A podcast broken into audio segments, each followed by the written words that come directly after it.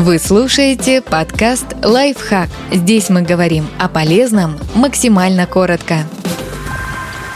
Что делать, если заложило ухо? Рассматриваем две причины – серную пробку или воду после купания – что делать, если заложило ухо после купания? Как правило, вода из уха вытекает сама собой или со временем высыхает, не доставляя неудобств. Попробуйте ускорить процесс. Просто лягте ухом на подушку, подстелив под него полотенце и подождите. Вода может вытечь под действием гравитации. Несколько раз потяните замочку уха, одновременно наклоняя голову к плечу. Эта манипуляция чуть расширит слуховой проход и позволит жидкости стечь. Создайте импровизированную вакуум вакуумную помпу. Приложите ладонь руки к уху и несколько раз надавите и отпустите. Попробуйте посушить ухо феном. Для этого установите теплый режим и включите минимальную скорость обдува. Держите фен на расстоянии примерно 30 см от уха и двигайте его вперед-назад. Одновременно свободной рукой дергайте замочку уха. Обычно вода в ухе не приводит к серьезным последствиям, но стоит помнить, что влага – прекрасная среда для размножения патогенных бактерий. Если ощущение заложенности не проходит спустя 2-3 дня, и тем более если к нему добавилась боль, как можно быстрее обратитесь к терапевту или лору.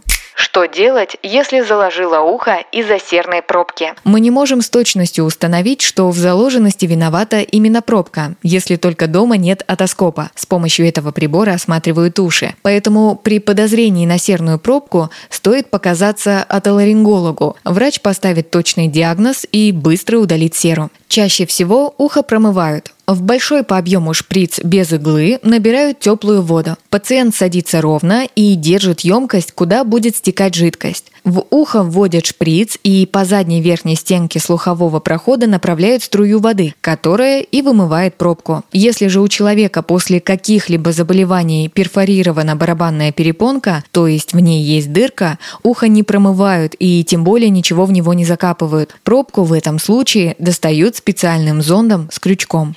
Скопления серы возникают у вас регулярно, врач расскажет, как избавиться от них в домашних условиях. Например, он может порекомендовать аптечные капли, которые помогают размягчить и удалить серу. Или посоветуют закапывать в ухо перекись водорода, глицерин, либо детское масло. Скорее всего, вам придется повторять эту процедуру несколько раз, прежде чем пробка начнет растворяться и выпадет. Учтите, домашние средства можно использовать только после рекомендации врача, который однозначно установит, что у вас нет к ним противопоказаний.